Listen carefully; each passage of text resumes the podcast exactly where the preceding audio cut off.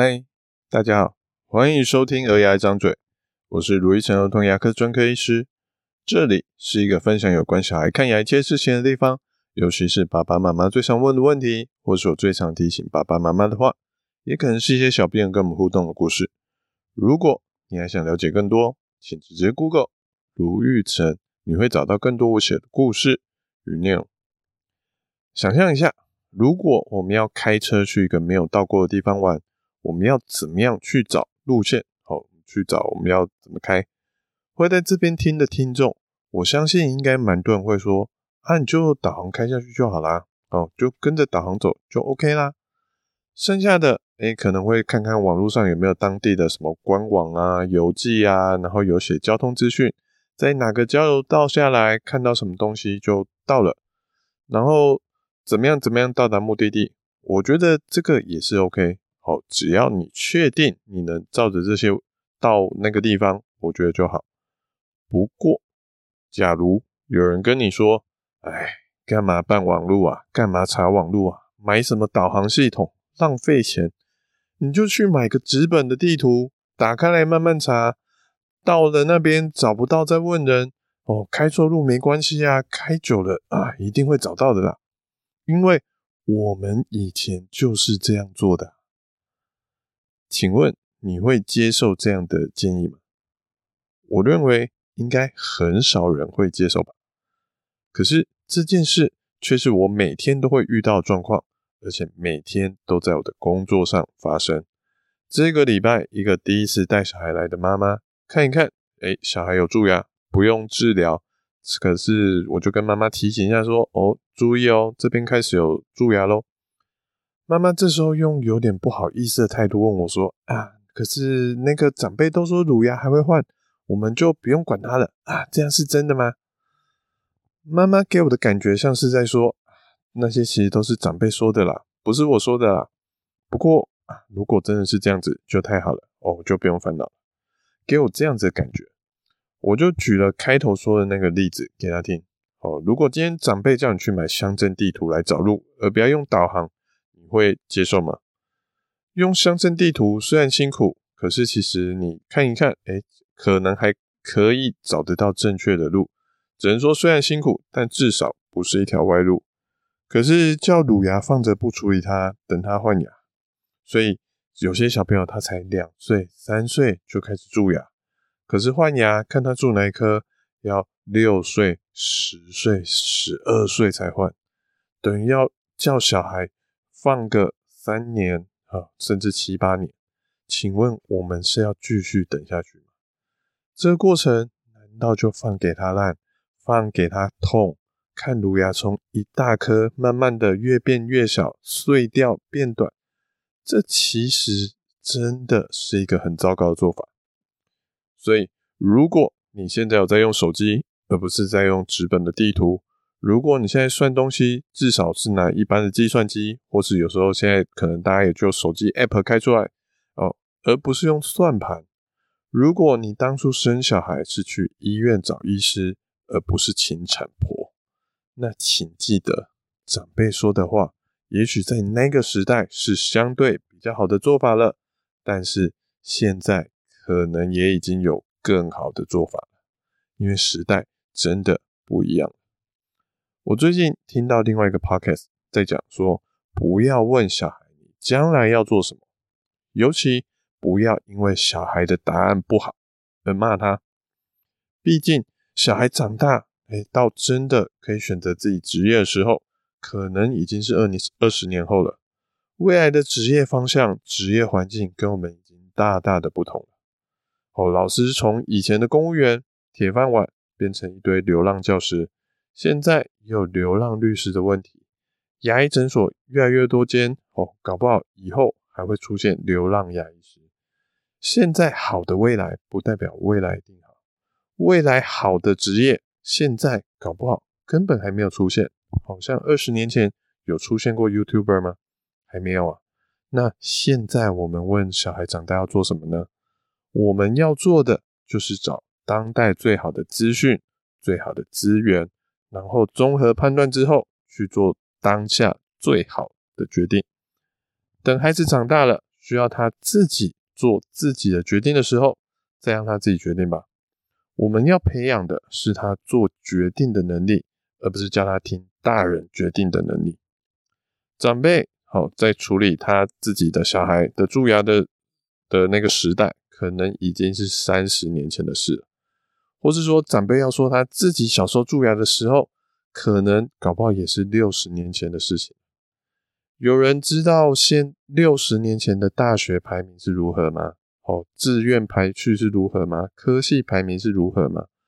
我想真的答得出来的人可能不多，而且就算知道了，现应该没有人会拿六十年前的排序来当做现在填志愿的参考。而且长辈经历过的蛀牙人数，可能哎，算上自己的小孩兄弟姐妹，搞不好大概五个以内。你会相信那些只看过五个病人的医师吗？你会把这些话当作天条吗？应该会有点犹豫吧。台湾的医师如果要帮病人看病，需要执业的执照，而这执照是必须要一直换新的，好，需要六年去换一次。政府规定说，他每六年要累积一百八十个小时的继续教育学分，才能颁给你新一度的执业执照。就是希望医师这种在处理病人的时时候，他不要还停在刚毕业，可能是二十年前、三十年前的知识来治疗病的。他是政府是希望医师不断不断的在更新知识的，所以我们会希望爸爸妈妈真的可以多相信一点医师。就算你觉得眼前的医师说法怪怪的，你可以去找第二个医师，甚至第三个医师。去交叉比对，好，一个人说可能有问题，诶，两个人、三个人如果说的内容都大同小异，那至少可不会每个人都是故意说错的。所以我们要用当下的资源去做出最好的决定。这句话其实还有另外一个层面的意思，就是如果我们已经在当下做出最好的决定了，可是事事没有完美的事情。可能还是会遇到失败，哦，或是诶，可能有一些挫折。那我们也不用太过苛责自己，毕竟事事就不是完美的。像我朋友最近跟我说，他在烦恼小孩 COVID-19 的疫苗的问题。他上个月才帮他三岁小孩打了莫德纳的儿童疫苗，结果最近看到报告说，诶，儿童 BNT 的疫苗保护力，报告说有八十趴。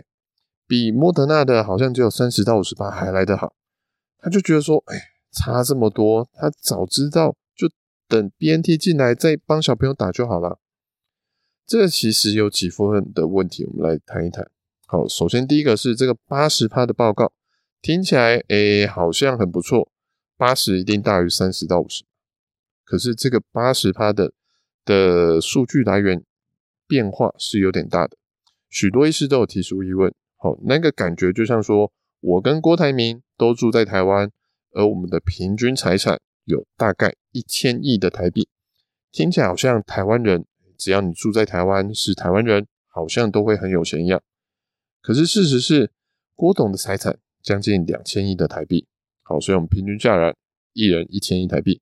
那这平均值不是说我们都很有钱，我们的财产都有那么多，也不是因为住台湾，所以我们就会很有钱。只是刚好有一个比较有钱的住台湾而已。BNT 的追踪情形就有点大，它的那个数字的变化幅度和跨越的幅度蛮大的，所以很难去说这个八十的平均值到底是诶有多少是因为疫苗所造成的。另外一个时间的因素，好，假设诶 BNT 真的有八十趴的保护力好了，可是如果啥，它 BNT 现在好像还没有进来嘛。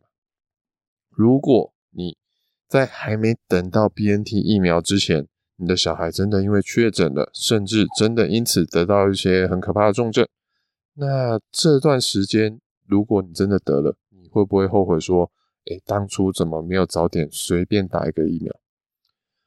哦，所以其实真的是很难去说，诶，到底我等这个一一个月是值不值得？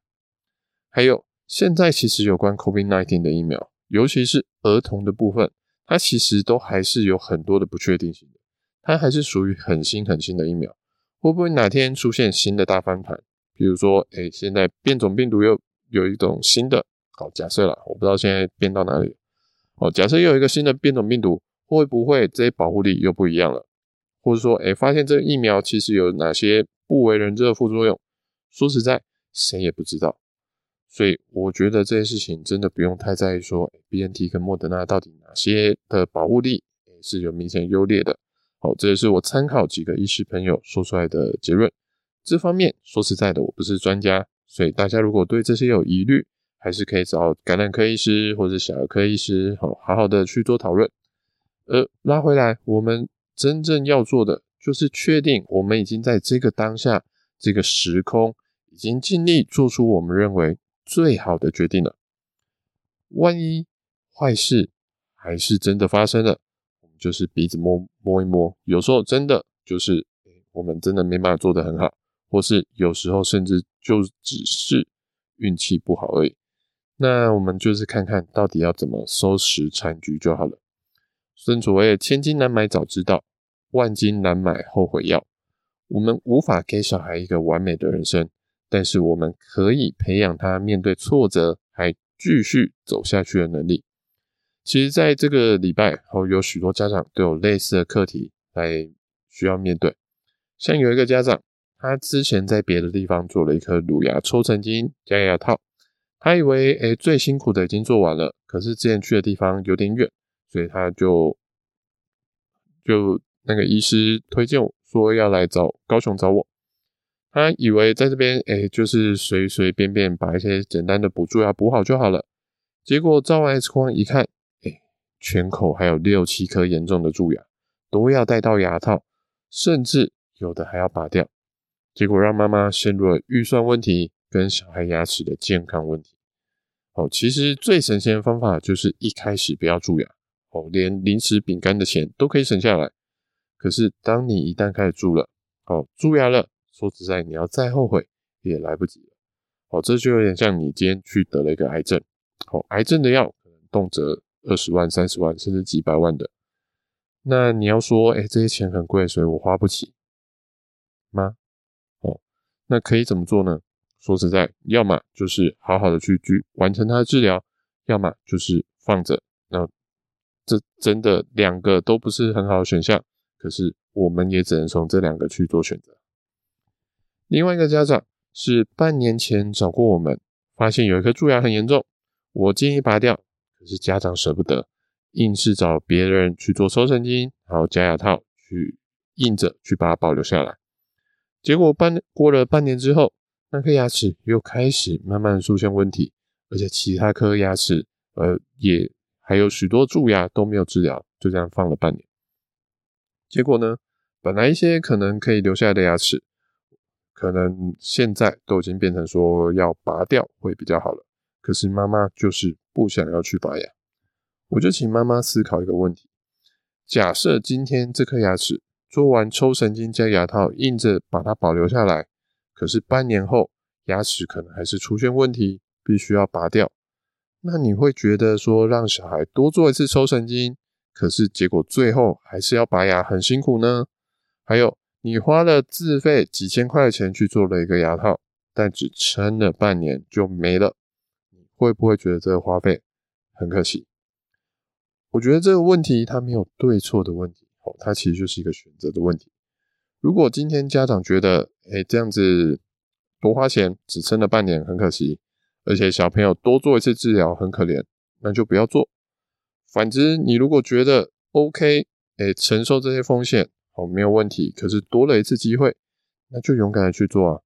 好，所以有时候我们去选择一个，呃，面临一些选择题的时候，我们不是去想顺利的时候到底怎么办，而是我们去想，万一不顺利的时候。我们比较愿意承受哪一种风险？好，我们是要像刚刚说的这些治疗，它可能会有下面几种情形：一个是抽神抽完神经，然后没有事，牙齿顺利用到换牙，这是抽神经的好结果；一个是抽完神经之后，半年后出问题，结果牙齿还是要拔掉，这是抽神经的坏结果；一个是拔牙之后，诶，等换牙，哦，就什么事情都没有，小朋友就只有。一次的治疗哦，不需要两次的治疗，这是拔牙的好结果。呃一个是拔完牙之后，其实发现这颗牙齿本来是抽神经就可以留下来，它还可以撑个两三年的牙齿，结果我们现在把它拔掉了，这是拔牙的坏结果。抽神经的好坏很明显，可是拔牙的坏好坏，哎，是没有人可以预期的。毕竟我们无法判断说这颗牙齿如果当初硬是抽神经能留多久，这是没有人可以回答出来的。所以。我们只能去评估看看，我们到底希望承受什么样的风险？哪个是我们觉得真的遇到？我觉得虽然可惜，可是觉得比较 OK 的。所以世界上它没有完美的答案，而只要是我们深思熟虑后的答案，就是一个好的答案。希望大家都能找到自己不后悔的答案。好，感谢大家的聆听，我是卢玉成儿童牙医。如果你喜欢我们这节内容，请在 Apple Podcast 上给我们一点评论。有什么想听的主题跟意见想法，可以点进资讯栏，有留言链接让我们知道。我们下次见，拜拜。